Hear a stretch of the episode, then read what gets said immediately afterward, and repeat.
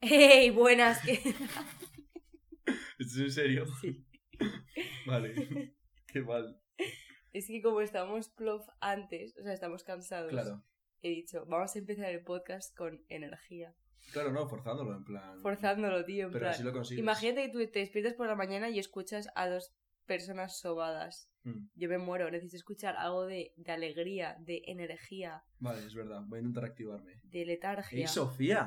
¡Ah! Sofía, ¿cómo estamos, tía? Ah, buenos días. vale, pero continúa, en plan. Em, ¿Qué tal? ¿Qué tal? ¿Cómo, qué, está- ¿Qué tal esta semana? Joder. Eh, Menuda semana. menuda semana. Porque por si no lo sabéis, porque no lo habíamos dicho aún, hemos ido de festival. Y hoy es martes, es el primer episodio que grabamos un martes y que vamos a subir hoy. Mm, eh, porque hemos estado toda la semana ocupados, porque ha sido una buena semana. Me lo he pasado muy bien. Muy bien. muy bien. Me lo he pasado muy bien. Muy bien explicado. Estoy ahora con la depresión post viaje, Literal. que flipas. ¿Tú cómo lo estás llevando? Yo mal, estoy como en un limbo. No sé qué hacer. Te lo juro. Hoy me he despertado pues porque teníamos el podcast, porque tengo que llevar la ITV, Sí. porque quiero revelar mis carretes, pero mañana ¿qué voy a hacer? Bueno, Hostia, vamos a ir al cine, pero es que ya estamos en Madrid. Hay fotones, ¿eh? Perdón Hay por fotones. tal, pero es que... Paracu, Paracu tienen que, re- que revelar sus Paloma carretes. también y. Paloma. Qué ganas de ver las fotos. Hemos tenido tres cámaras analógicas Tal en un cual. mismo viaje. Yo tengo ganas de ver una que nos hiciste a mí, a Diego y a Paracu, Mm, porque el año pasado fuimos a Barcelona también, Mm. y mi foto favorita de ese viaje es una que nos hiciste a mí, a Diego y a Paracu, ¿sabes cuál te digo? Sí, pero esa era en el, en el mirador, ¿no? Sí, de... Pero no has hecho en el mirador. Perdón. Ah, no, ah, no, no, no, vale, que no nos has hecho en el mirador. No. No, ya, pero en el festival. Ah, 100%. Creo que en el día de Tyler de Creator, Sí, que obviamente fue mi concierto favorito. sí. El tuyo también, ¿no? El mío también, yo creo que sí. Dime si un poco experiencias, cuál ha sido tu mejor momento, tu peor momento, si es que ha habido acaso. Bueno, Eh. vamos a hacer un, un poco de intro primero, porque Ah, vale. hemos hablado de que íbamos a ir a la primavera, pero no hemos explicado un poco. Vale, yo sí, quiero sí. explicar a mi padre.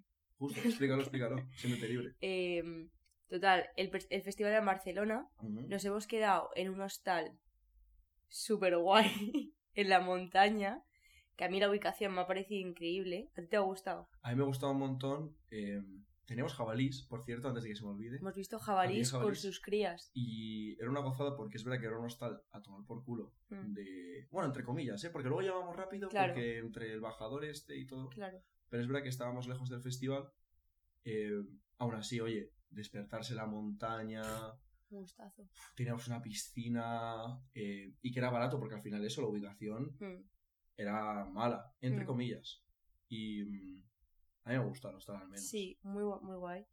Ha sido un poco campamento de verano, el rollo literas. Flow, rollo O literas. sea, que tenemos ya 20 años, 21 todos aquí. Sí, sí, sí. Y No, pero yo me lo he gozado, es lo que dijo Paraku. Si no es ahora, ¿cuándo va a ser que Justo. durmamos, que sigamos este flow de albergue? tú Porque, y yo quiero hacer esto todos los años hasta que tengamos nuestro primer sueldo. claro, hasta que tengamos dinero y ya, bueno, pues sí, por cosas de la vida, obviamente Sí. vamos a elegir estar en el centro de Barcelona, Sí, en un Airbnb decente.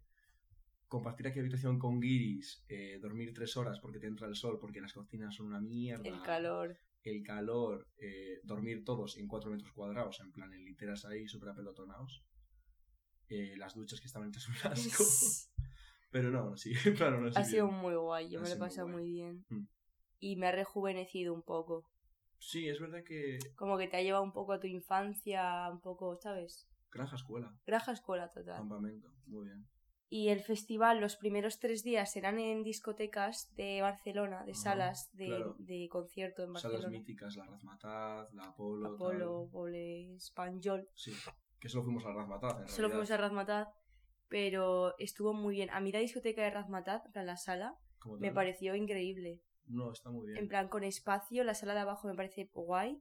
Luego tiene un segundo piso que la gente se puede sentar alrededor como si fuese un teatro, Claro. ¿sabes? Sí, sí, sí. Y luego la azotea, La azotea, Increíble. La azotea eso me pareció una locura. Muy de película, muy como de serie, como sí. de momento de que te encuentras ahí el amor de tu vida. literal, con esa luz roja, el tejado, en plan, la gente apoyada en el tejado. Claro, claro, eso es muy de El película. muy proyector, viste la, en plan, que por, estaba Razmataz proyectado en el edificio de enfrente. Sí. Tengo una foto, luego te lo enseño, pero No habían proyectado Razmataz en plan con un proyector, tipo en plan, no sé, me sentí en una película, sí, sí, sí. Y que aparte Razmataz 1 y Razmataz 2, que es otra sala, están pegadas. ¿Están Entonces, pegadas? Podías ver a los de Razmataz Sí. 2 que tienen como la terraza eh, al mismo nivel. Sí. Y... Pero ellos tenían la luz azul Claro, y la de Razmataz roja, 2 ¿no? era roja. Ya, esto es una locura. Sí. Y a quién vimos esos días? Vimos a Derby Motoretas Burrito Cachimba, que era un grupo que yo no conocía, pero guay. un amigo nuestro sí. Y mm, mucho pogo, mucha hostia. Es un grupo que está muy guay porque son, es como un grupo de rock, Mm. Pero el cantante es de flamenco. Sí. Entonces es un combo muy chulo. sí. Y luego hubo un día, el primero, que entramos tarde y nada, vimos a un Vimos DJ. a Slow Dive, ¿no? Ese fue el día de de Motoreta, sí. Dervis Motoreta. Claro, el- ese fue el segundo día. Eh, pero el primer día de DJs a mí me gustó claro, bastante. fue como primer día DJs, segundo día Derby Motoretas y Slowdive, y Mm. tercer día La Zoe, Alban y Megan Thee Stallion y Bad Jan. y Batial. Tú, ese día estuvo Ese muy completo. ¿eh? Ese día estuvo muy guay porque aparte yo, salvo Megan Thee Stallion, no escuchaba ninguna de las otras tres. Oye, muy buena puesta en escena, muy animadas, muy Mm. Sí, guay, sí. muy guay. Y bueno, las interminables colas de... Vale, sí, algo que, una, o sea, yo que me cabré un montón con el primavera porque me parecía de puto cachondeo, es que Sí. tú pagas una entrada para un festival y no se te asegure la entrada. Mm. Es decir, los días que son fin de semana, que ya es en el Parque al Forum, que es al aire libre, Sí. ahí sí. Pero esa primavera a la ciudad, que se llamaba ese tramo del festival, que es cuando vas a las discotecas míticas de Barcelona, eh, ahí es según el aforo de la discoteca, entonces Sí, tú vas y con suerte entras y con suerte, o con suerte, mala suerte Sí. no. Y entonces, nosotros qué hicimos para... Bueno, para Bad Gyal no hicimos tanta cola, porque vosotras, Paloma y tú, fuisteis muy temprano. Pero para Derby Motoretas, fácilmente creo que estuvimos como dos- 5 No, horas. sí, sí. no, Cinco no. horas. Sí, plan, sí. Es que ahora siete, lo pienso y se me hace más corto, pero el tiempo que estábamos ahí, Es lo que- es lo- hacíamos colegas con los de enfrente o los Yo- de atrás, íbamos a turnarnos a por cervezas, Yo a te digo por una cosa, yo donde mejor me... o sea, de los mejores lugares donde me lo pasé eran esas colas, en plan... A ver, es algo... Sí. Muy guay. Mm. Eh, aparte, eh, lo que yo me quedé sorprendido, que esto no, hay, no lo hay en ninguna discoteca de Madrid, es el bar este que estaba al lado de mm, Razmataz, que se llamaba El Peor Bar del Mundo, Mm. que tenías chupitos a un euro, cubatas a dos, no, cervezas a dos, cubatas a tres y no sé qué a cuatro. Tú, súper barato, no tío. sé, no. Y Razmataz de normal creo que estaba como 15 pavos. No, está muy bien. Está muy bien. 100%. Y luego llega el festival. Luego llega el festival al aire libre, súper guay. Es verdad que los escenarios, eh, si no ibas a ver los que estaban, tipo los principales, que estaban en Claro. Estrella y Pull&Bear, que eran dos escenarios enormes juntos, Mm. pues te tenías que ir un poco a tomar por saco. Pero hay algún escenario que estaba muy guay. El de Molchadot, que yo no los vi, El que estaba en la- Porque- del mar. Sí, Es ese me parecía bastas, una ¿eh? locura. Era un escenario pegado, en plan, en el agua, literalmente, Sí. que los, los que estuviesen dando el concierto están mirando a la- al público y luego Qué al mar. Súper guay. Es que yo, yo creo que ahí- yo sí que fui como a ese mini puente que había Sí, que daba al mar a ver un poco las vistas, pero no llegué a bajar. Porque yo estuve eso casi todo el rato. O en la Binance, mm, viendo artistas un poco más pequeños, entre comillas pequeños. Pero es verdad que los dos grandes, siempre, ¿cómo explico esto? Estaban, los dos escenarios tochos estaban al lado, lo que tú has dicho. El DAM y el Pull and Bear. Y claro, los conciertos ahí se iban turnando de uno en uno los grandes, porque mientras uno tocaba iban preparando el escenario del siguiente Claro. artista en el otro escenario. Y es verdad que eso te limitaba un poco a ver artistas de otros lados. Porque es querías- verdad que por las tardes, tipo, porque los escenarios tochos se llenaban por la noche, porque los Claro. conciertos grandes empezaban como a las 11, 12 o algo así. No, ¿eh? Pero yo me acuerdo Depende del que. Triángulo de Amor, Triángulo de Amor Bizarro lo vimos a las 6 de la tarde en el escenario Tocho, que estaba vacío, pero Es estaba que- en el escenario Tocho. No, es verdad, no, el jueves y el viernes sí que fue así, pero el dom- no, sábado, Mm, que tocaba Georgia Smith en el Estrella Damm, que era Tocho, a las 8, Estaba petado. ya estaba petadísimo, Joder. sí. Pero porque Georgia Smith a mí me encantó. Y mira que yo no me la escucho Mm. mucho, eh, pero estuvo muy A guay. mí me dio rabia, me he perdido algún concierto por estar por ahí Sí, haciendo por ahí. locuras. Ah. Em, que, eh, ¿Qué más? No, nada más, la verdad. ¿Cuál fue? Bueno, es que ya me has dicho Taylor de Creator. ¿Alguno me sí que no te esperases que te fuese a gustar tanto y te gustó mucho? Em, ¿Algún artista que hayas tú, descubierto? em, Sen Senra. o sea que además, esto es una anécdota porque íbamos a ir a ver a Jay Cortés, Ujú, que era a las 2 de la mañana. Sí, Ya habíamos comido tal, habíamos visto a The Strokes. me- de- No. no, Tame Impala. eso. Habíamos visto a Tame Impala tal, íbamos a comer, era la una y media tal. cogimos algo de comer, una cerveza, tal, no sé qué. Paracu Patata, tú te fuiste a dormir. Yo me fui a Paracu dormir Patata se fueron a ver a Molchat, que yo tendría que haber ido con ellos. Mm. Pero dije, venga, voy a ver a Jay Cortés porque quiero ver a Paloma, ¿sabes? Gusta ¿Qué pasa? mucho. Que Gersi había mirado que Jay Cortés eh, daba el concierto en el escenario de Dam y resulta que no era... Fuimos al escenario de Dam, empieza el concierto y es Megan Thee Stallion. En plan, vemos eh, los mismos visuals que vimos en Rasmatas, Claro. en plan del caballo. Y yo dije, tú, y suena el... "Ah", Y yo, tú, esto no es Jay Cortés. Sí, Total, que vamos a, a otra vez, en plan, como a la zona del medio sí, y preguntamos. Y nos dicen, no, es en el escenario de Toast. sí. Y nos dicen, tenéis que salir del recinto. Tú fuiste. Es que yo, claro, en todo este entremedio que estabais eh, para Patata por un lado y vosotros por otro lado, Sí. yo estaba sobándome escuchando Senra, que me lo estaba gozando aún así. Y ya, eh, Paloma me llamó y me dijo, vamos a ir a Cortez. Entonces yo empecé mi, propio, mi propia travesía para llegar al Toast. Y tampoco pude. Y mira que yo tengo buena, buen sentido de orientación, pero es que fui como por un lado, por ahí estaba bloqueado, luego me dijeron que tenía que salir, luego Mm. salí. Ahí es cuando eh, vi a Omar Ayuso a todo esto. eh, y me caté que era Omar Ayuso eh, porque una de las guardias que estaba en la salida le dijo, adiós Omar. Y yo, cojones. Y le miré así y era puto Omar Ayuso. Pero Yo he visto a par de influencers. había influencers. Había, estaban Yo he visto a Manu Iglesias, Ríos. el del Betis. Manu Borja Ríos. Iglesias. Manu Ríos. ¿Qué dices? Estaba también Está en los baños. eh, Darío MH eh, y Magnus. Leto. Eh, ¿Quién más estaba? Y, tía, ayer Dani me dijo que estaba en Icomiseria, No, en J. Cortez. no. Te lo juro, ¿eh? En plan, es- Bueno, luego lo miro. Eh, y El caso es que el escenario de Toast estaba a tomar por Estaba saco. Estaba Y a dos kilómetros, nos ningún- dijeron. ninguno consiguió llegar Claro. y nos volvimos todos en Senra. Entonces, nos quedamos en la mitad, que era Sensenra. Sí, Que a mí, yo que, a mí me gusta, a mí me gusta Sensenra, no soy Mm. súper fan, pero oye, me rentaba escucharle. Y justo pusieron una canción que me había puesto Amalia, que me la sé entera, y dije, tú me quedo aquí. Y a Paloma se animó, tal, nos metimos dentro, sí. y estuvo muy guay, en plan, tiene buen directo y, y se le nota que le gusta mucho su música. Eh, eso es verdad, es como que yo que notaba que el tío eh, le ponía pasión Claro. a su... Claro, Escuchándose a sí mismo, le gustaba, le gustaba, estaba como muy orgulloso. claro. Bueno, pero contento. Justo, estaba feliz, no Estaba no estaba presumiendo, estaba feliz de estar feliz de estar tocando ahí. ahí, que no era un público enorme, pero, joe, tenía su público y la gente sabía sus canciones, ¿qué más quieres, sabes? Justo. ¿Sabes que era Borja Iglesias el que estaba levantando a Sensenra en caballito? Sí. Sí. Es que bueno, una anécdota con Borja Iglesias es que Sofía y yo estuvimos. Borja Iglesias minutos- es el panda que es jugador del Betis. Sí, he dicho del Atleti antes. No lo sé. Pero mal. estoy dando una breve descripción. No, no, sí, está bien, está bien. Eh, Sofía y yo estuvimos cinco minutos hablando de Borja, de Borja Iglesias diciendo, es Borja Iglesias y Sofía, no, no es Borja Iglesias. Y yo, Te dije "Borja yo, Iglesias". en plan, yo, yo me fijé y dije tú, ese es Borja Iglesias. Y tú me dijiste tú, 100%. Y yo ya me empecé Y a rayar y dije, no, no es. Y estuvimos cinco minutos hablando con él, él y yo mirándonos todo el rato. Era muy El incómodo. tío escuchándonos, es que estábamos a dos Está- metros y tú y yo debatiendo. Y ya, como que nos fuimos, y dije, coño, voy a mirar su Instagram. Y efectivamente Estaba su. Instagram estaba en Senra. Porque esto fue después de Senra, Sí. ¿no? Sí, que yo Senra nunca lo había escuchado y me gustó bastante, me hizo mucha gracia. Pero yo Mm. creo que mi gran descubrimiento fue. Eh, uf, nah, no lo sé, no lo sé, en realidad. Eh, debería de ser. A ver, Derby el Motoretas, día- desde no. luego que ahora los escucho. Yo creo que eh, mi descubrimiento fue el primer día, es que no me sé el grupo, creo que se llaman los Kluangbin o algo así. El, prim- el día de Tyler, cuando nos pusimos ahí a defender nuestra posición para estar en primera fila en Tyler, que estuvimos en primera fila. eh, Ah. Lo- el concierto de bajo, ¿no? Sí, el concierto de bajo, funk, soul, jazz, como quieras llamarlo.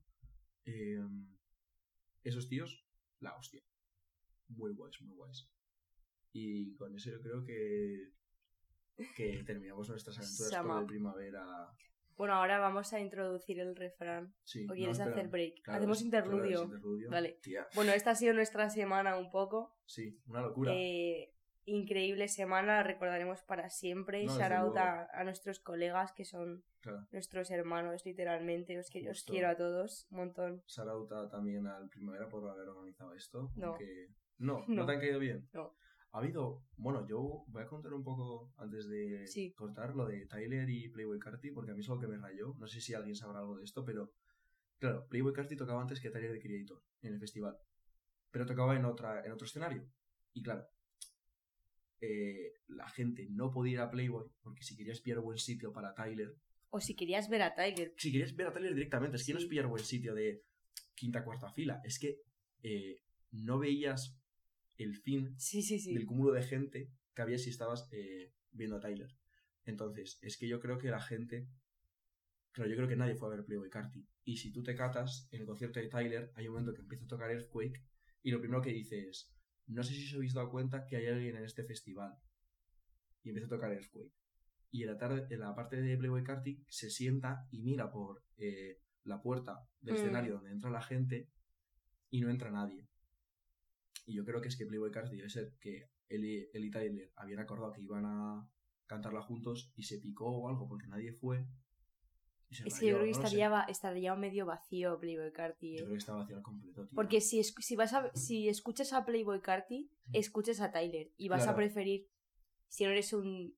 Con respeto a todos los Playboy Carti Card fans, pero si no eres un niño de 11 años que vapea y está todo hypeado Y y prefiere ir a Playboy Carti, y aún así, aún estaría así, medio vacío, ¿sabes? Entonces es que yo hubiese picado estaba medio 100%. vacío. Bueno, medio vacío no, es que yo creo que estaba vacío al completo. Sí. Porque es que los otros escenarios seguían teniendo, en plan, donde estábamos nosotros, habían tocado Gorillaz y Dua Lipa y luego Tyler. En plan, es que tenía, ahí estaba toda, todo el mojo, que se dice. Y ahí en Playboy Carti no había nada, probablemente. Po- Pobre de él, eh, a mí me hubiese gustado ir un montón. En plan, de hecho, nosotros tuvimos el debate de qué preferíamos, si Playboy Carti y ver a Tyler en mala posición o ver a Tyler en buena posición, digamos, y no ver a Playboy. Pero es que ya no era ver a Tyler en mala posición, es que era Sí. directamente no verle. Total. O sea, yo creo que fue el concierto con más aforo. Mm. Dicho esto, Vamos a proceder así una intro larga, pero bueno, no pasa Sí. nada. cuánto hostia. Eh, porque tampoco vamos a seguir hablando del festi probablemente. Sí. Así que Vale, no sé qué Eh, me has, me has traído. vamos a poner ahora la cabecera, Vale, eh, hago el sonido, aunque sé que no te gusta. supongo. Pim, pim, pim. Pum.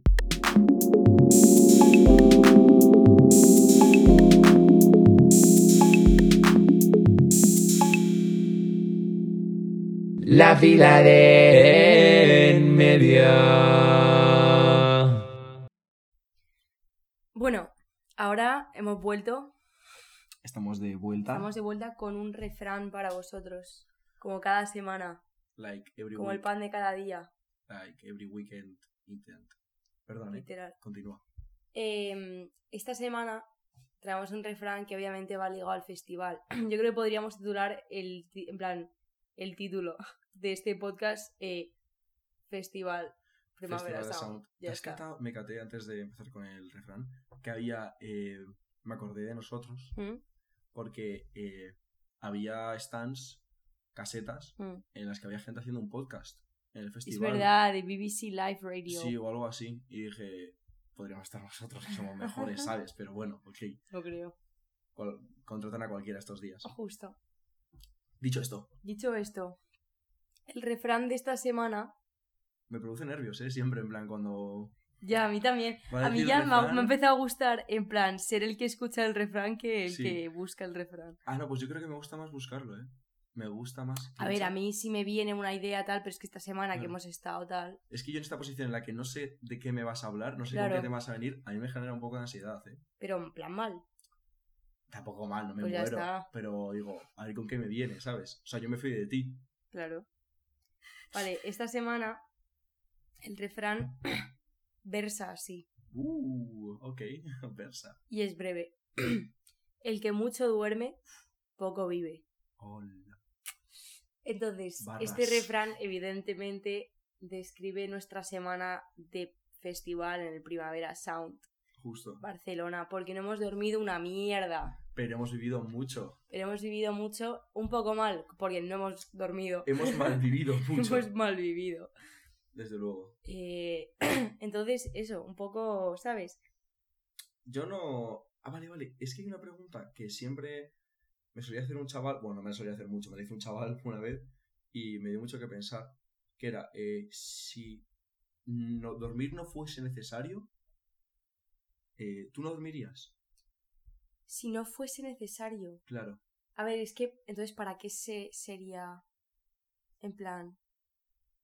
Es que a veces duermo para eh, callar mis voces intrusivas. A ver, 100%. ¿Sabes? En plan, no por sonar como muy misterioso, pero yo a veces como que cuando estoy muy saturado, Mm. me pego una ducha, me, beso- me bebo un vaso de leche o lo que sea caliente y a sobar, en plan como para callar mi mente durante Es que un periodo de tiempo. yo no me imagino que dormir nunca sea prescindible, en plan. Claro, Como que no puedo pensar la pregunta de si no fuese necesario dormir, porque es que no.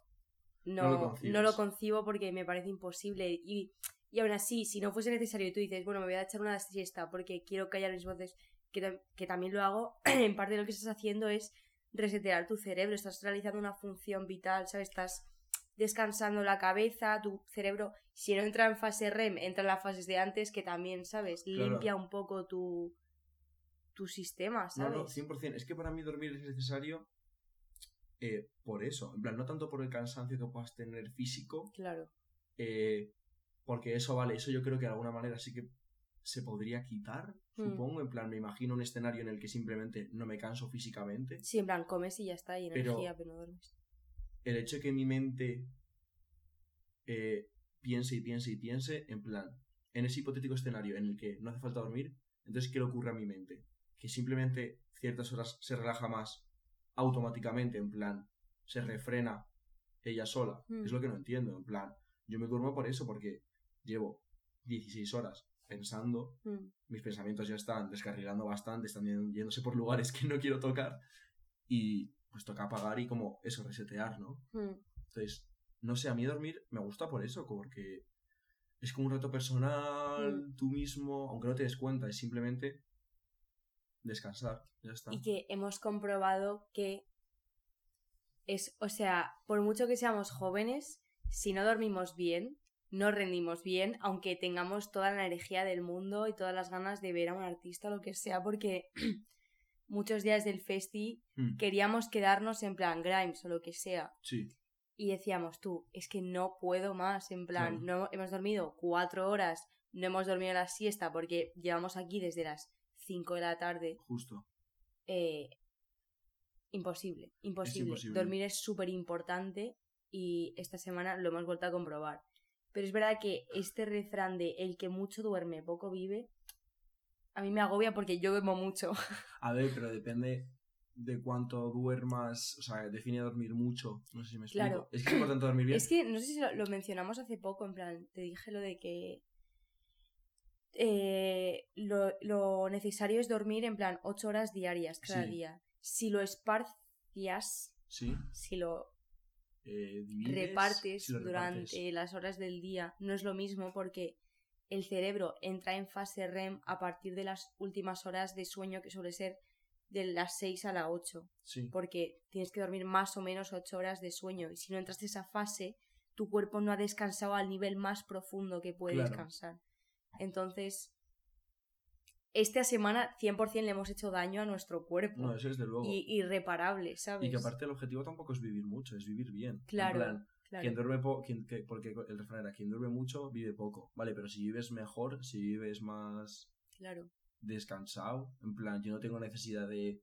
eh, estar despierto más horas del día si voy a estar amargado, que es lo que me pasa cuando duermo poco, justo ¿sabes? Hay y como... yo, todos los estudios que. No todos, me he leído tres. Pero cualquier podcast que escucho de alguien que ha escrito un libro sobre el sueño y demás, siempre llego a la misma conclu- conclusión y es que sí, el ser humano se tira eh, un tercio de su vida durmiendo o incluso más. Mm. Y es, plan, es así, te jodes. Claro, no es que estés está. hibernando ni durmiendo y demás. Es que si tú quieres vivir bien, tienes que dormir un tercio de Pero que lo hacen todos y no estás perdiendo el tiempo porque luego, eso que dices, vas a vivir mejor, en plan. Y es algo necesario. Yo me lo creo y a dormir, ¿sabes? Y yo creo que no, lo ten- no le damos tanta importancia porque, como puede ser a ducharse o a lavarse los dientes, porque es algo que eventualmente va a llegar, en plan.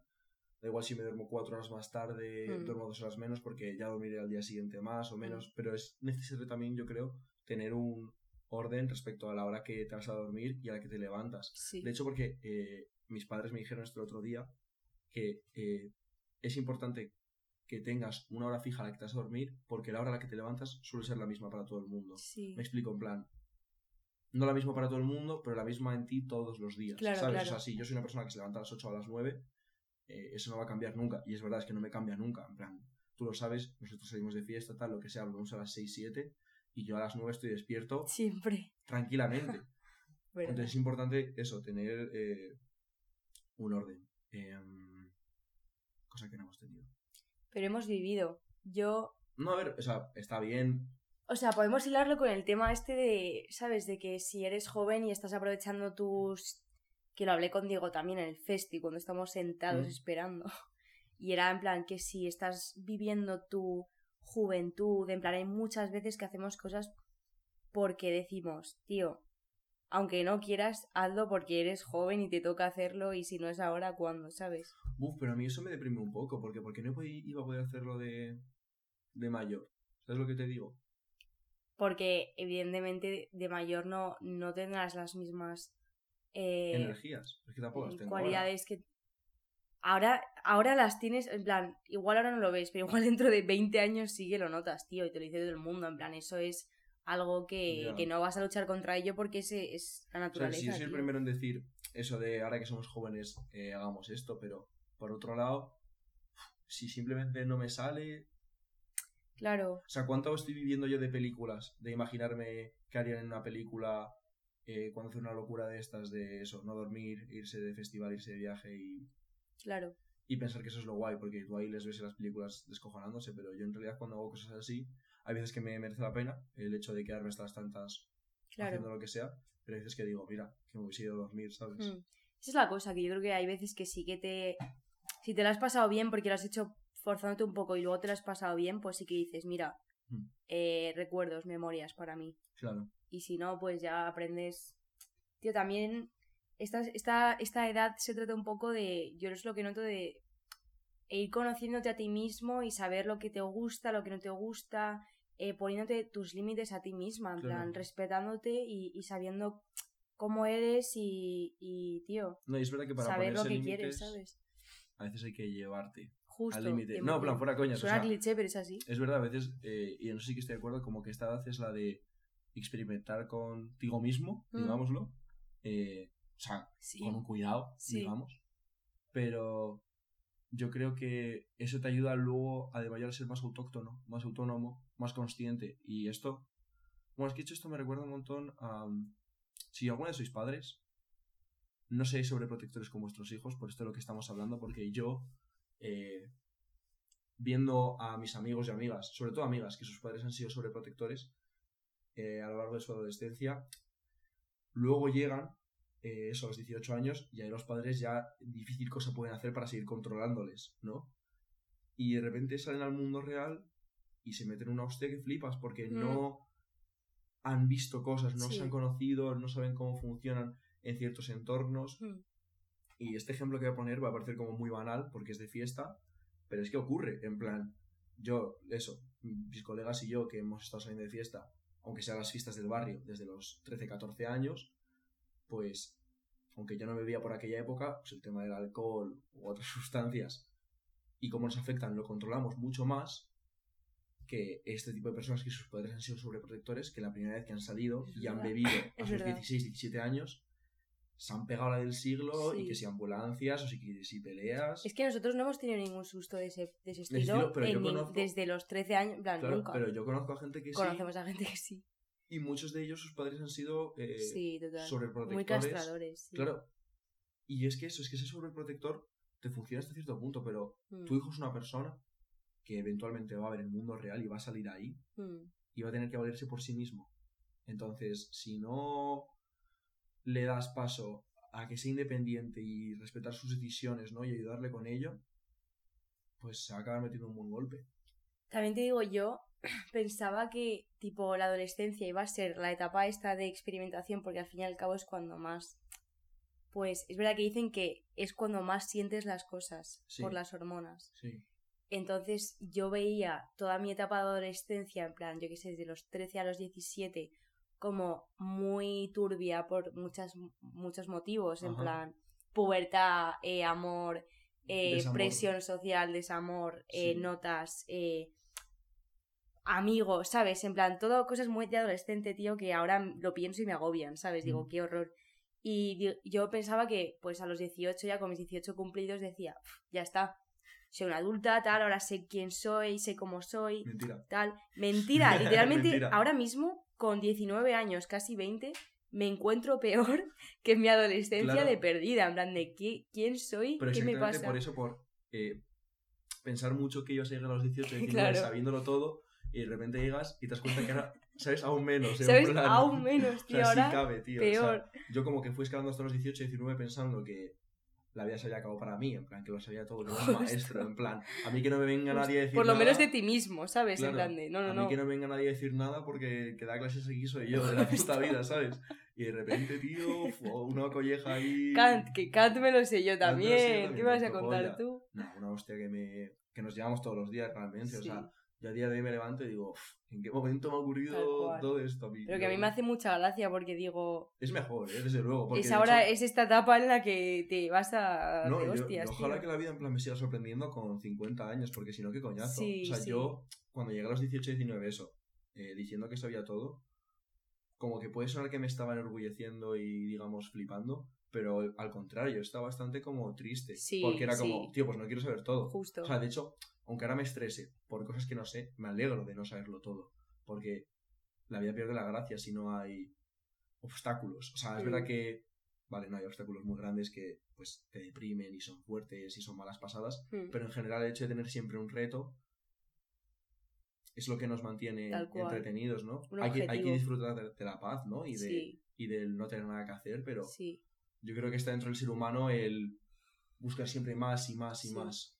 Yo este año he tenido suficiente de no hacer nada, en plan. Vale que hacemos cada uno nuestra carrera y es complicada y tal, Sí. pero a mí me sobra tiempo, tío. Y yo lo sé, en plan, Mm. a mí me sobra tiempo y, y lo, lo invierto pues en ocio, ¿sabes? En plan, que si pelis o leyendo lo que sea.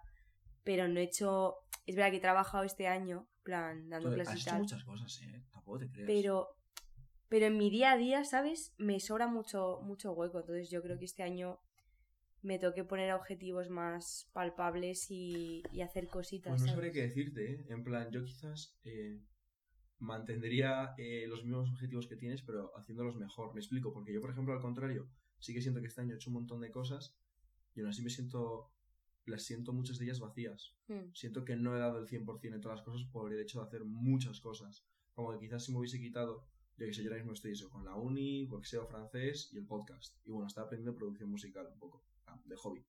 Pero tía, siento que en la mayoría de ellas no he alcanzado. Como que yo que sé, si me hubiese quitado francés, pues hubiese tenido más tiempo para hacer boxeo y pff, aprender mejor la técnica. ¿Sabes, tía? Tú, pues, oye, has estado dando clases, has estado leyendo, has estado, pues, es que viendo pelis. Que hace que no veo una peli o leo un libro un montón de tiempo. Y yo creo que eso también es importante, culturizarse. Ya. No sé. Yo al menos, o sea, yo si fuese tú, porque es lo que voy a hacer, no me pondría en plan como más objetivos a hacer. Yo me voy a quitar cosas y voy a intentar hacer lo que hago mejor. Vale. Yo no. O sea, tú vas a ir. Yo quiero hacer cosas, tío. Yo pues yo me voy a poner a tu nivel. Y me Vale. voy a estar de. A mi nivel. Vale. Ha sonado, no, ha sonado como que bajaba Sí, en plan de- Ha sonado en plan Tú, pues yo ya lo he hecho todo, entonces voy a hacer lo que haces tú, que es Es una que, no, es que la mierda. cosa es que yo no he hecho nada, tía. En plan, es Mm. lo que siento. En plan, siento que hecho como. Tú, que esto lo hablamos en el primer podcast, ¿no? Claro, sí, en plan. Ah, ¿quieres que me calle? No, no, no. En plan, siento que he hecho un montón de cosas a medias. Mm. O sea, que podría quitarme cosas, tía, y ser más eh, activo, ser más, ¿cuál es la palabra? Eh, no sé, estar más presente, estar, ser más presente en las cosas que... Sí, sí, tal cual. Eh, Preach, sister. preach, period, word, uh, it's given. Eh, bueno, igual le podemos hacer un podcast más breve. No, desde luego, porque pff, el tema del refrán me va a empezar a costar bastante, que Sí. temas. Estabas pensando en remodelar un poco la idea del producto del podcast. Sí, la verdad. Pero claro, es que... veces- Let us know en, en los Hay comentarios. una frase, eh, por al- alargar un poco esto, que me gusta un montón, que es, eh, eso dice algo así como cuanto más cambian las cosas, más tienden a quedarse en el mismo sitio. Y yo creo que eso es como... Cuanto más cambian las cosas. Claro. En plan, porque al final si cambias mucho no estás haciendo cambios de verdad.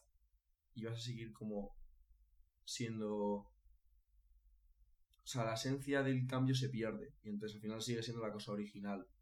¿Me vale, explico? vale, vale. O sea, si tú y yo empezamos con el refrán y ahora nos cambiamos a decir citas de Tyler Creator y Albert Einstein y de repente nos cambiamos a refranes alemanes y de repente... O sea, esa sensación de que estás haciendo algo se pierde, ese cambio pierde sustancia y es como que simplemente seguimos siendo tú y yo haciendo cualquier cosa. A ver, pero sigue siendo un cambio, tío. Pero ese cambio no se nota. Pero para nosotros sí lo notamos, porque nos está cansando el refrán castellano, el refrán O sea, desde castellano. luego que el refrán castellano hay que dejarlo. Eso. Por Bueno, tampoco hay que eso. dejarlo, en plan, simplemente estamos eh, considerando otras A ver, alternativas. tío, que es, un- plan, es un podcast chill, ¿sabes? O sea, Chill para ti. Yo voy, yo voy hard the shit, ¿sabes? ya. Eh, si quieres, hacemos out... No, outro no, porque... No, vamos a hacer la recom- recomendación. Eso sí que luego podemos mantener. Claro, eso siempre. No, a mí eso me gusta un montón. Mm, Hacemos interludio. sí. Brum, brum. No hagas eso. Lo odio, de verdad.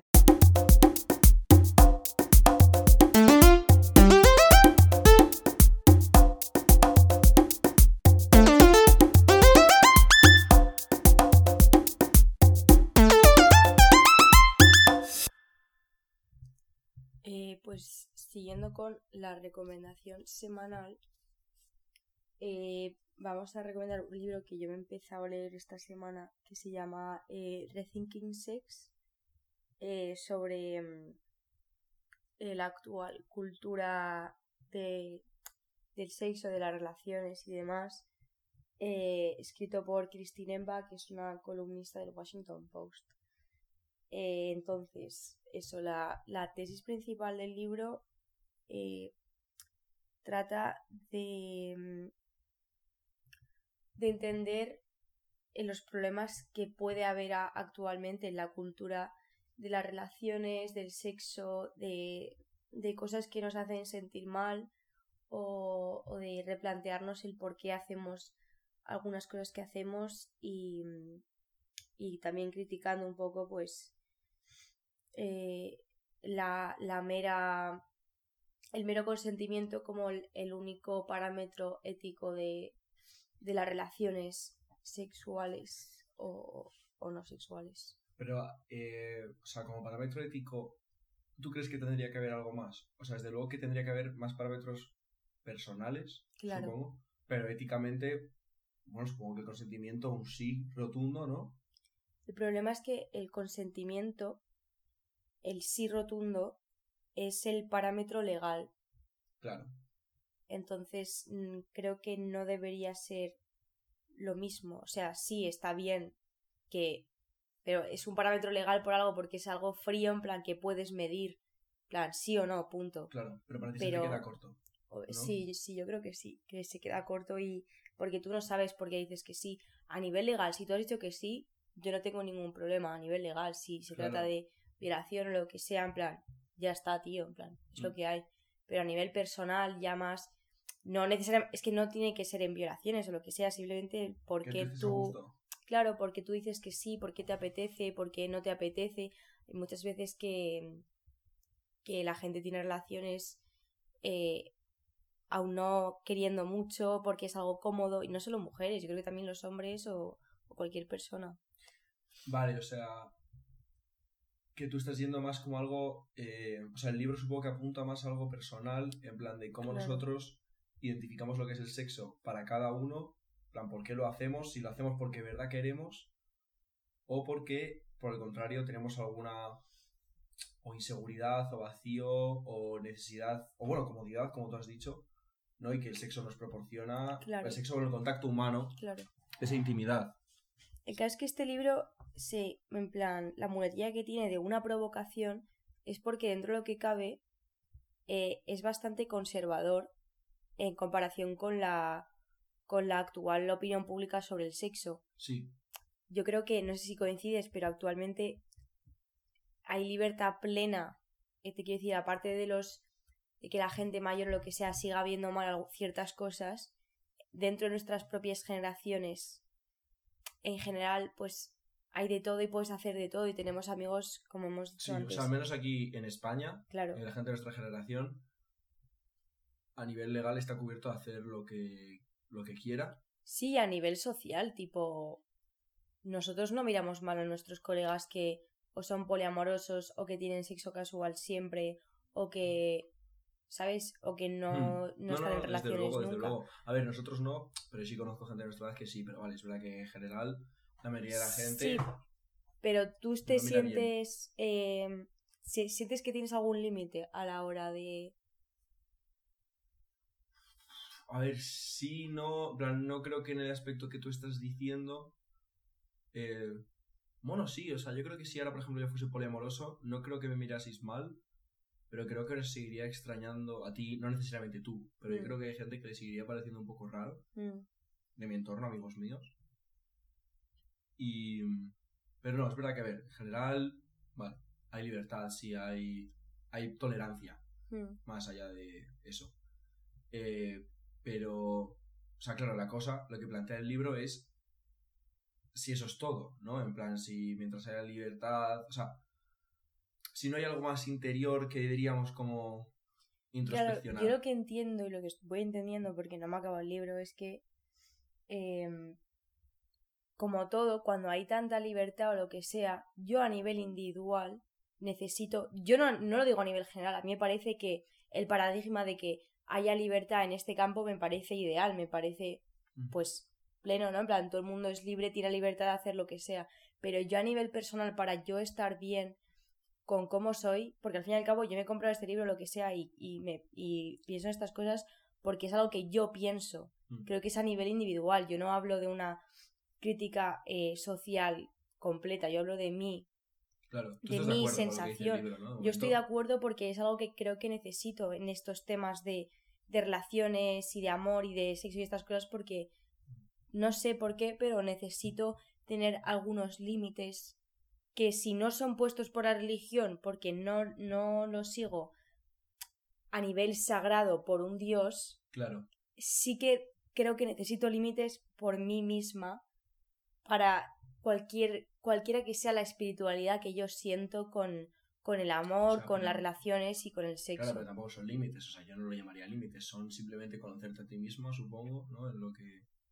Son límites en el sentido de que pues me tengo que mojar y tengo que afirmar que algo me parece que está bien o está mal, entonces si está mal no lo voy a hacer.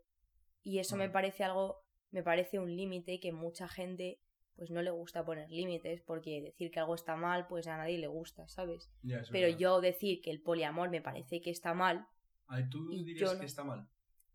tío, a mí me parece que, que está mal, no, y lo de siempre, en plan, no sé cuál es mi... En plan, no tengo tanta información de lo que sea, Claro. en plan, no, pero mi opinión actual y en base a lo, yo que sé, experiencias de colegas y tal, me parece que está mal, tío, en plan, no me gusta, a mí no me gusta, ya sí, está. exacto. O sea, a ver, es que a mí, A mí me parece que está mal. claro, a ver, es que decir que está mal algo, a mí me suena muy tocho porque, o sea, es con, no condenarlo, pero decir que algo está mal es... O sea, a mí no me gusta o me parece que está feo, pero como mal suena como éticamente malo, como que la gente no debería hacerlo. Yo creo que la gente sí le funciona adelante, porque al final eso es como cada uno quiere vivir el sexo y no hace daño a nadie. Mm. Ahora, yo sí que... no hace daño a nadie. Claro, yo voy a eso, yo voy a eso. Y es, eh, o sea, yo siempre que alguien me dice que es poliamoroso, Mm. voy a hacer el esfuerzo, ¿no? De confiar plenamente en esa persona y pensar que esa persona está bien y lo vive bien de verdad y que no hace daño a nadie dentro de sus relaciones poliamorosas, ¿vale? Porque lo quieras o no, en plan, sí, tú y yo podemos tener nuestros prejuicios o pensamientos, pero yo siempre, como estilo de vida, prefiero confiar en las personas, digamos, y luego ya cuando vea que algo está mal, ahí ya eh, critico. Pero es verdad que yo, la gente que he visto en relaciones poliamorosas, no estaba bien ellos mismos ni nadie en la relación. Pero Entonces, en base a eso, ¿por qué no puedes afirmar que está mal? No en plan condenarlo ni diciendo que está mal, en plan de que asco, sino, hermano, es evidente que no, no sale bien porque nunca, para, tío. porque para que algo esté mal para mí, mi definición de que algo sea malo es que tiene que estar mal ya partiendo de la teoría. En plan, el poliamor en la teoría no me parece malo. En plan, que si tú eres capaz de tener varias relaciones sentimentales con varias personas a, las- a la vez y estás bien, en plan, como ese statement, esa definición, si a ti te sale bien, pues cojonudo, supongo. La cosa es que a mí me parece surrealista. No conozco a nadie que lo haya conseguido y. eh, y Y- tal. y- Pero, pero, pero por eso me puede parecer mal, tío, porque pero eso es ya- yo creo que ahí entramos en lo que al- en la definición de mal de cada uno, ¿sabes? Mi definición de mal. Pero si yo, vale, pero no califica eso de malo, ¿sabes? Lo califica de utópico. Pero creo que es mucha palabrería lo que me estás contando.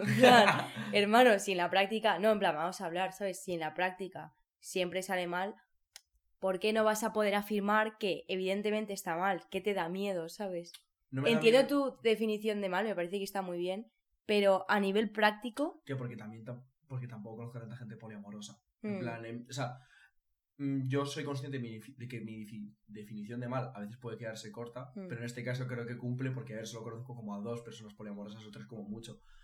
Y son todas de un entorno muy cercano entre sí mismas, entonces es verdad que necesito ver mundo como para entender más. claro. Pero yo sí que te puedo dar eh, mi experiencia. A ver, no, no porque yo no he tenido experiencia personal con el poliamor, pero mi opinión personal. Y es que, eh, para empezar, yo no sé si esto es de lo que el libro hablará. Y es que el tema de libertad sexual y el poliamor, en plan, la gente yo creo que va mucho a eso, pero siento que en parte por rellenar un vacío Claro, o alguna inseguridad o algún trauma claro. Que quizás esto suena muy heavy lo que estoy diciendo. O sea, que quede claro que en todo momento yo solo estoy hipotetizando y no lo sentencio 100%. Es simplemente la sensación que me da. Mm. Eh, que eso, se cree que en la revolución sexual y la libertad sexual está todo y está como toda nuestra felicidad. Mm, eh, y yo creo que no. Segundo, eh, también es que yo gente que conozco poliamorosa es como muy exigente con... Es que, ¿cómo explicarlo? Es que definirse como poliamoroso, ya de base eso sí que me resulta raro. mm, En plan, como que yo entendería que a mitad de una relación estás con alguien, te, parece, te empieza a interesar otra persona y entonces eh, pues hablas con tu primera pareja, digamos, y dices, oye, vamos a abrir la relación porque estoy sintiendo esto y quiero experimentar. Vale, todo ese proceso me parece orgánico, pero es que yo conozco gente, la gente que conozco poliamorosa se define y lo primero que hace nada más entrar en una relación es como, vale, pero yo soy poliamoroso, ¿estarías de acuerdo en que yo estuviese con otras personas? Y eso me parece raro porque aún no estás sintiendo nada por otra persona. Para ahora mismo solo, o sea, sí que en un pasado has podido llegar a tener y a querer varias relaciones a la vez, Sí, pero ahora mismo te interesa una persona. ¿Por qué ya le estás explicando que eres poliamoroso claro. y que puede que en un futuro y, eh, te ocurra esto y ya la pones en una posición como de no de alerta, ¿no? Pero como Mm, es que a mí me resulta artificial, ver, en plan que te puedas claro. que te puedas definir así, que puedes decir, soy una persona que puede sentir y tener varias relaciones eh, emocionales, no amorosas a la vez. O sea, que tú te definas y te etiquetes así, se me hace raro, mm. se me hace raro. Y es que también en parte yo creo que el poliamor, como muchas otras cosas, eh, parten de parte de la premisa que, di, que, que, que este libro explica que es ¿no crees que la gente de nuestra generación se siente más sola y tenemos peor y esto es algo que afirma este libro estadísticamente en plan ten- tenemos eh, más sexo casual o menos sexo casual o lo que sea pero nos sentimos más solos. Y, y nada y nada está mejorando. Toda esta revolución sexual de ahora de tal no está mejorando para nada nuestro problema de sentirnos Claro, solos. nada nos satisface. claro. Y yo iba a ir, eh, y yo creo que eso es lo que pasa con el, con el poliamor, es que como que yo intento hacer ese esfuerzo de confiar plenamente en que la persona y su deseo de poliamor es puro, en plan que de verdad le sale, porque sí, ¿no? Digamos, eh, Mm, querer a varias personas, pero hay algo dentro de mí, y es lo que tú, lo que tú dices, que, que, me, que me dice que no, que en realidad lo que pasa es que tienen un vacío dentro. Más allá, creo que tienen un miedo al compromiso. En plan, a- claro y es que a mí eso es lo que no me pasa y por eso no yo me, me- me cuesta entender, porque a mí cuando me gusta a alguien, yo es que soy muy pasional, en plan, Claro. solo pienso en esa persona, no tóxico, no irracional, en plan, no hago ninguna locura, pero yo en mi serenidad y en mi individualidad digo, es que yo quiero a esta persona, en plan, y quiero estar con ella y quiero eh, dedicar que mi tiempo a esa persona, ¿sabes? Y no me sale hacerlo con más gente, no pienso en otras personas en ese proceso y yo sí me quiero comprometer. Y la gente de repente piensa, comprometer, tú, casarse, no, no, comprometer de...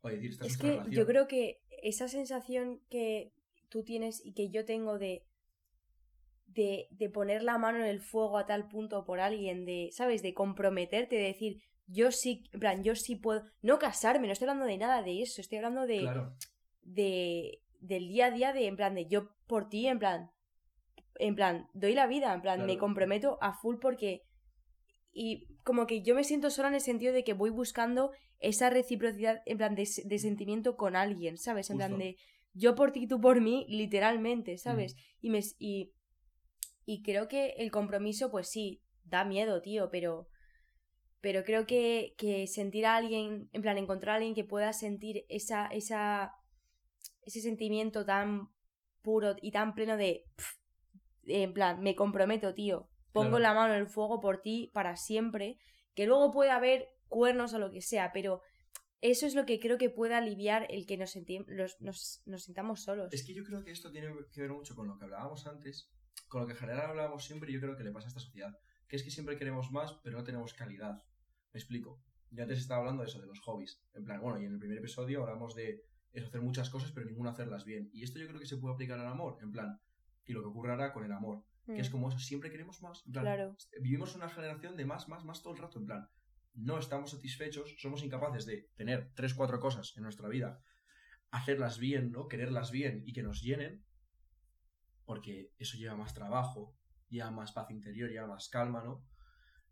Y por eso abarcamos y nos dedicamos a abarcar. Y es eso, ya no solo en el amor, sino en el dinero, en el trabajo, en las pasiones, en todo, es siempre eso. Y yo creo que se pueden unir esos dos temas y mm, yo creo que el poliamor, repito, que yo voy a intentar confiar en la gente que es poliamorosa y pensar que lo hacen puritanamente, pero hay algo de mí, dentro de mí que lo que pasa, lo que pienso es que esa gente es incapaz de satisfacerse mm. con una persona, ¿sabes?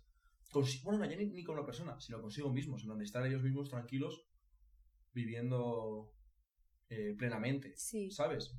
Y, y de, Yo lo pienso igual con, con las apps de Tinder y demás, que yo también las he usado. Ajá. Y digo, tío, si al final me siento peor, en plan, es que no me gusta nada. Es que yo al final... Y yo sé que hay gente que le gusta, en plan, y hay gente que le va bien. Y digo, ¿cómo lo hacen, tío? Yo no puedo. Yo no puedo. Yo es que no, a mí No me sale. me resulta súper artificial porque aparte todas Sí. las conversaciones son igual, en plan, ¿qué música te gusta? ¿Qué pelis ¿Qué tal ves? No sé qué. ¿Qué Y luego tal? quedas, pero es que yo necesito, yo las eh, chicas que me han gustado a lo largo de mi vida, siempre han sido porque, pues hablando tranquilamente, viendo sus expresiones faciales, viendo sus Mm. manías, viendo lo que les gusta, ¿sabes? Mm. Algo más... Es que sé que es una mal decir que lo mío es natural y conocer a alguien de Tinder, no. Mm. Pero es verdad que eh, se me hace más orgánico, tío. Es que los seres humanos somos muy únicos y diferentes cada uno como para enamorarte de alguien por Tinder en el que solo puedes ver sus mensajes. En plan, no has visto nada de esa persona. En plan, obviamos como su cuerpo, eh, su manera de actuar, su forma de hablar, Su voz, sí. todo, su nariz, yo qué sé, tío, cualquier, su manera de respirar. Y- Pero el hecho de que estemos en Tinder, yo lo que quiero firmar al fin y al cabo, en plan, si hay alguna certeza en toda esta conversación y en, en todo esto, es que para mí hay algo que está mal, hay algo que está fallando y que nos hace estar pues en Tinder o que si poliamor o que si no comprometernos o lo que sea. Hay algo que está mal, tío, y, y- y me da rabia porque, porque pues me siento sola, tío, me No, siento... 100%. Tú te sientes solo, todo el mundo se siente solo, entonces... Y yo creo que nada de no estas, nada de estas aplicaciones modernas locura. A ver, que hasta cierto punto puede estar bien, en plan, que si quieres Totalmente. pasar una noche Sí, sí, divertida con alguien, totalmente. perfecto. Que, y el Pero hablando de más allá, y el ¿sabes? poliamor está guay, en plan. Está- No, no está guay. Es que el problema es que hay una palabra para eso, eso sí que me raya. En plan, sí que está guay que sientas, o es normal que sientas algo por dos personas a la vez. A mí me ha ocurrido que me gustas dos personas a la vez. Y ya está. Pero el hecho de que le pongas un nombre y le pongas una especie de pseudo doctrina y una manera de actuar y no es que yo soy poliamoroso y puedo hacer esto y no puedo hacerlo esto y que poner unas reglas. Eso es lo que me agobia, ¿no? En plan, yo creo que tú eres una persona que, oye, pues te gustan dos personas a la vez o más y tienes un cacao mental y, y, y- y- y- y tienes que, que- que primero tener una conversación contigo mismo Mm, y decidirte, ¿sabes? Es- Ese es el problema, es que nos hemos convertido en una generación que es incapaz de decidir y en el proceso, en vez de no decidir nada, Nos da miedo tomar decisiones. nos da miedo tomar decisiones y en ese proceso, en vez de no tomar ninguna, las tomamos todas. En plan, buscamos alguna manera de que podamos eh, Hacer todo. abarcar todo y, conseguirlo todo. Mm, Y pues bueno, hay veces que eso es genuino y que en verdad es porque te sale así, pero hay muchas veces que no, que es por eso, es por la sensación de poder, de rellenar, de... Sí. Pero al final eso se va. En plan, me explico. Momentáneamente puedes conseguirlo todo, pero por experiencia personal, en cualquier Mm, momento está fuera. Y quedas tú solo. Y ya Cuando está. estás tú solo, te comes los mocos. Porque si no sabes vivir contigo mismo, no, puedes, no sabes vivir con nadie. Facts. Facts, fuck, fuck. Bueno, pues nos hemos tirado bastante el pisto, pero bueno. Es un libro, bueno, yo no lo he leído, la verdad, pero debe estar bien. Era, sí, un poco excusa para hablar de este tema. Eh, espero que os haya gustado. A mí, El episodio de hoy, sí, ha estado bien. a mí me ha gustado, la verdad. Eh, ha sido largo, No, sí, sí, el episodio. va a ser largo. 16, 18, 34, y ahora que llevamos. 18, 19. 54, fuck. Joder, o sea, nos ha hoy nos dura más la recomendación que el resto de Sí. cosas. Sí que había que recomendar.